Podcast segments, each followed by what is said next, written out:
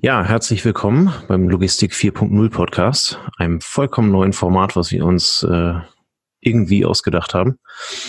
Ähm, das, der Podcast äh, soll vor allen Dingen für Logistiker sein, die irgendwelche Zukunftsvisionen verfolgen.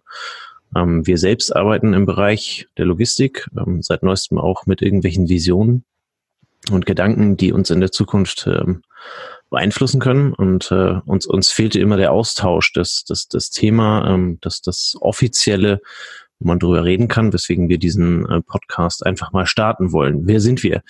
Wir sind äh, Andreas, der mit in der Leitung ist und gleich was sagt, und Tobias. Ähm, ich bin 38 Jahre alt, arbeite im, in der Importlogistik und Andreas ist der Counterpart in diesem äh, Podcast und stellt sich jetzt kurz selber vor. Ja, mein Name ist Andreas, ich bin 40 Jahre alt, ähm, war eine Zeit lang im Handel tätig, bin dann, habe dann einen Wareneingang geleitet und mich dann über den Warenausgang Richtung Projekte und Logistikinnovation bewegt und freue mich hier zusammen mit Tobias den Podcast zu starten und dann in den Austausch zu gehen, was uns in Zukunft erwartet, wie sich die Logistik entwickeln wird und ähm, wie wir weiter Logistik verbessern können. Das ist spannend, denn wir beide haben im letzten Jahr sehr viel Zeit miteinander verbracht für ein, für ein gemeinsames Projekt, ähm, für das Workforce Management, haben dabei verschiedene Firmen besucht, ähm, verschiedene Anbieter ähm, als auch Messen und durften dabei feststellen, dass nicht nur in unserer kleinen Welt Logistik weitaus mehr als einfach nur Palettenschubs und braune Kartons und LKWs mit dämlichen Sprüchen auf der rechten Spur sind, ähm, wie siehst du das, Andreas? Ähm, was, was ist Logistik für dich von mir aus vor zehn Jahren gewesen? Was ist Logistik heute und wo glaubst du, geht es hin? Ja, das, die Geschichte, die du gerade gebracht hast, dass wir letztes Jahr unterwegs waren, ist ja eigentlich total un, untypisch für einen Logistiker. Ein Logistiker, ähm, die meisten verbinden damit einen Gabelstapler, ähm, irgendwo eine Riesenhalle, ähm, zig Leute, die Ware von A nach B bewegen und am Ende der von dir erwähnte LKW, der das dann irgendwo Richtung Kunde bewegt und der Kunde sich das dann abholt. Ähm, was mit der Logistik seit, seit 20 Jahren passiert ist, ähm, vor allem jetzt im Handel, dass die Logistik immer näher an den Verbraucher ranrückt, dass der Handel sich verändert, Onlinehandel ähm, wächst,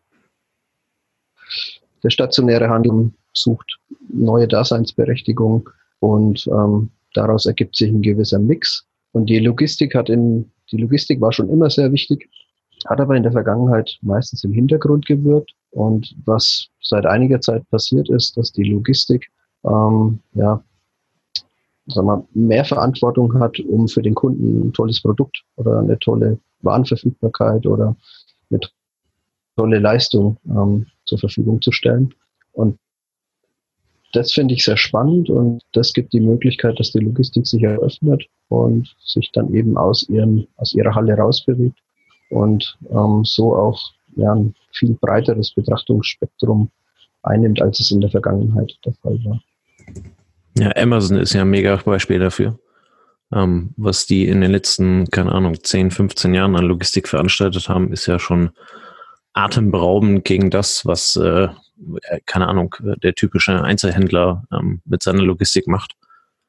Ähm, wir haben in der Zeit, wo wir als für das Projekt unterwegs waren, ähm, auch einen Logistiker getroffen, äh, bei dem eine 30.000 Quadratmeter Halle komplett schwarz und dunkel war, ähm, wo alles mehr oder weniger komplett äh, automatisch gelaufen ist.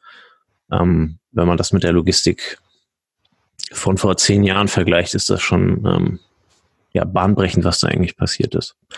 Ähm, was, was, was wollen wir mit diesem Podcast oder wo wollen wir mit diesem Podcast hin? Ähm, wir beide hören eigentlich ganz gerne Podcasts. Ähm, jetzt gibt es eine ganze Reihe von, von interessanten Formaten, die über Business, über, keine Ahnung, Online-Marketing, über Mindset, über was weiß ich was alles, im Zweifel auch irgendwie äh, Yoga oder sonst was, was so äh, gar nicht unser Ding ist, ähm, aber es fehlt halt ähm, eigentlich so das, das, was der Logistiker ähm, gerne hört oder gerne hören wollen würde. Zumindest haben wir bis dato nichts gefunden. Das heißt nicht, dass wir den Markt erschöpfend äh, untersucht haben. Aber uns ist, äh, ist das Format im ersten Moment nicht ins Auge gefallen, weswegen wir uns vor kurzem bei einem Telefonat ähm, darüber lustig gemacht haben, dass wir das Ganze, was wir da quatschen, eigentlich auch als Podcast aufnehmen könnten. Ähm, weswegen wir genau das jetzt tun. Beide vermutlich sehr aufgeregt sind, beide auch die erste Podcast-Folge überhaupt aufnehmen und äh, gerne in die Zukunft äh, vor allen Dingen äh, Themen anschneiden wollen würden, ähm, die, die die Logistik beeinflussen können.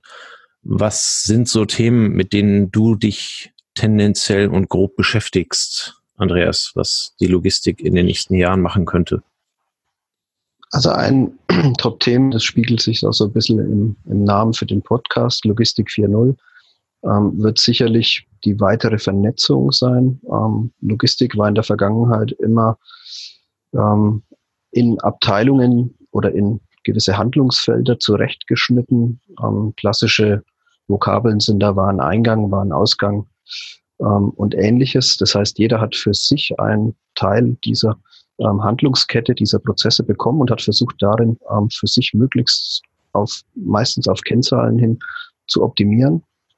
Und ähm, was sich in Zukunft äh, ähm, ergeben wird oder was in Zukunft nötig ist, damit eine, damit eine Logistikkette effizient ist, damit sie zu guten Kosten agieren kann, ähm, ist, dass man sie als Ganzes betrachtet. Das heißt, dieses als Ganzes betrachten ist in den wenigsten Fällen ähm, sagen wir, eine Alleinherrschaft von, von einem Handelnden, der dann zentral entscheidet, sondern es ist vielmehr ein sich vernetzen und sich mit den Beteiligten abstimmen, um dann in Summe das Optimum aus dieser Kette rauszuholen.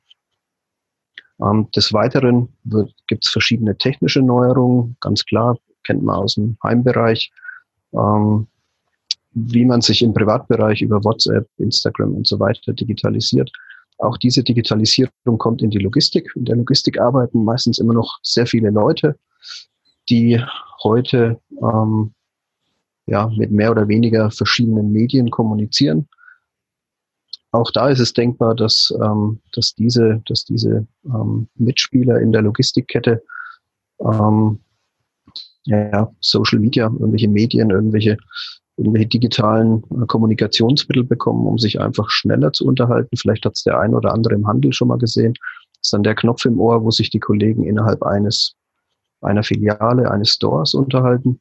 Ähm, ist in der Logistikfläche so noch nicht so weit angekommen. Da sind immer noch viele mit Telefon unterwegs. Da gibt es noch ein schwarzes Brett oder es gibt irgendwelche Monitore, die was anzeigen.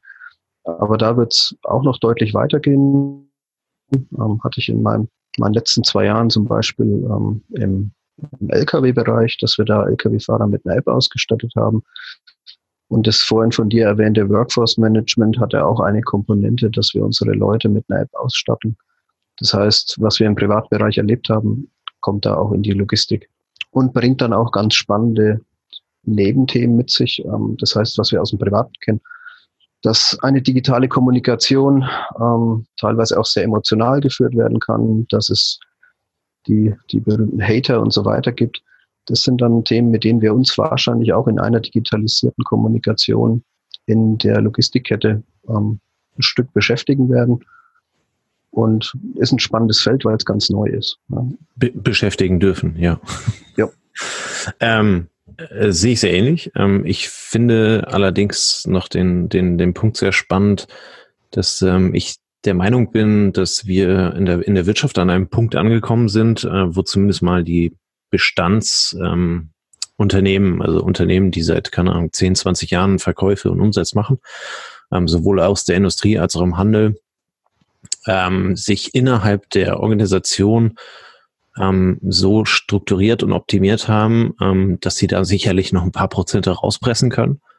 Ähm, die Prozente aber halt eben auf Kosten von irgendjemanden gehen. Ne? Also wenn, wenn, wenn ich äh, Händler bin, äh, keine Ahnung, kann ich, kann ich vielleicht noch fünf oder zehn Prozent Preisvorteil rausholen, wenn ich meinen äh, Ansprechpartner und Verkaufspartner in der Industrie verprügel ähm, und, und dem das also aus, dem, aus den Rippen schneide, dann ähm, verzichtet er entweder auf die Marge oder er gibt es halt an seinen Produzenten weiter, äh, der am Ende dann also im, im Zweifel irgendwo ganz günstig einkauft und mit der Fragestellung, ähm, ob, ob man so am Ende eigentlich überhaupt noch produzieren lassen möchte.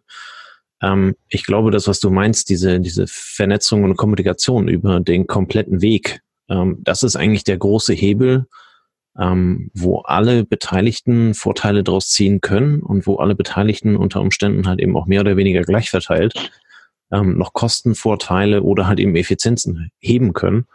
Deswegen, ich glaube, dass die, ähm, die Digitalisierung in der, in der Logistik nochmal ein ganz großer Hebel sein wird. Ich meine, ganz am Ende, Amazon macht es vor, wie es geht.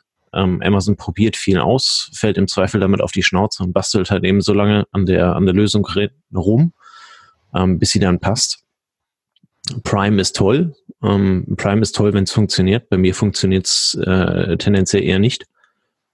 Aber ähm, von, der, von der Idee her, dieses Same-Day-Delivery oder halt eben einen Tag später und das mit einer entsprechenden Zuverlässigkeit, ähm, das schaffen wenige andere aus dem eigenen Logistiknetzwerk. Und das ist sehr spannend, das, was, was uns da in der, in der Zukunft ähm, ja, erwartet oder äh, wo wir halt eben auch entsprechend äh, Anteil dran nehmen können und mitgestalten können. Ja, der, der Logistiker ist eigentlich gewohnt, immer in seiner Insel zu optimieren. Ja. Und der Logistiker ist eigentlich gewohnt, dass er Prozesse aufbaut, die dann fünf Jahre laufen, zehn Jahre laufen. Und das ist auch eine spannende Entwicklung, dass wir uns immer schneller verändern müssen und dass dieser Optimierungswille, der auch im Automotive-Bereich oder so zu spüren ist, der basiert eigentlich darauf, dass du ständig sich wiederholende gleiche Vorgänge hast, die du dann, ja, wie so ein trockenes Handtuch, sagt man bei Toyota, nochmal versuchst auszubringen, um da nochmal ein bisschen was rauszuholen. Und was jetzt durch die Digitalisierung, was durch den Wandel in der Wirtschaft, ähm, der daraus entsteht, passiert ist, dass sich in schnelleren Zyklen unsere Anforderungen ändern und wir teilweise nicht mehr an diesen Punkt kommen, dass wir das trockene Handtuch nochmal weiter auswinden können, sondern ähm, eigentlich gefordert sind, andere Systeme zu, zu bauen. Ähm, Systeme, die, die eben nicht auf einem Inseldenken basieren, wie du vorhin gesagt hast. Ne? Wenn, ich, wenn ich Händler bin, dann optimiere ich mich so weit, dass vielleicht der Lieferant dann eben Nachteile hat, die ich in Vergangenheit in Kauf nehmen konnte. Heute hat sich zu einem Wettbewerb zwischen den verschiedenen Prozessketten entwickelt, so dass ich eigentlich meinen Lieferanten mit ins Boot holen muss ähm, und dann gemeinsam gucken muss, wie, wie können wir das Ganze so gestalten, dass am Ende ähm, die bestmögliche Leistung rauskommt. Und wir haben nicht drei Jahre, fünf Jahre, sieben Jahre, zehn Jahre Zeit, sondern wir unterliegen einem schnelleren Wandel und dadurch sind wir auch mehr gefordert, schneller anzupassen, schneller irgendwelche Prozesse umzustellen. Und das geht dann meistens wahrscheinlich zulasten dieser, dieses Optimums, was wir eigentlich aus der Vergangenheit kennen. Ja, genauso wie die Produktpalette bei irgendwelchen Modelabels, die sich mittlerweile zwölfmal pro Jahr dreht und halt eben nicht mehr nur zweimal oder dreimal. Ja. Wir tauchen thematisch schon fast in die erste Folge ab. Ähm, deswegen würde ich hier an der Stelle ganz gerne enden.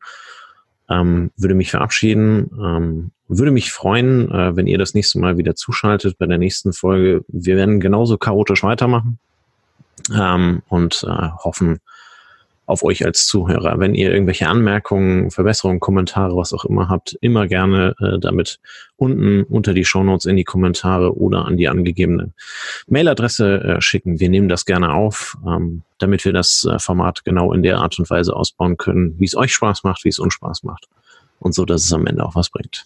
In diesem Sinne wünsche ich einen schönen Abend. Tschüss.